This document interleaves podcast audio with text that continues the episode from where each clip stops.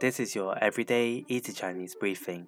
大家好，我是林老师，and in under five minutes every weekday, you'll learn a new word and how to use this word correctly in phrases and sentences.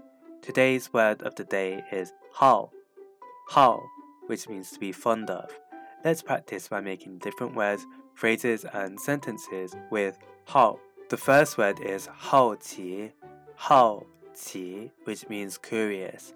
Let's look at each character of this word. Hao means to be fond of, and qi means strange. A way of using it in a sentence is 好奇会吃苦头的。好奇会吃苦头的。Curiosity killed the cat. This is a very popular saying, which means sometimes being too curious is not a good thing. Another word we can create with hao is 好客,好客. This means hospitable. Let's again look at each character of this word. 好 means to be fond of, and 客 means guest.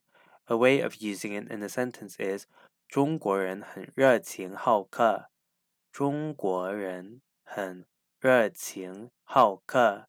Chinese people are very hospitable. Finally, we can create the word 好学,好学 which means studious. The 学 here means to study. A way of using it in a sentence is 他是一个很好学的学生。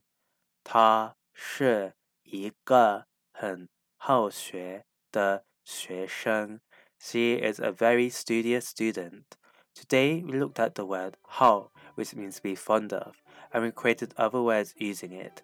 These are 好奇 curious, 好客 hospitable, and 好学 to be studious.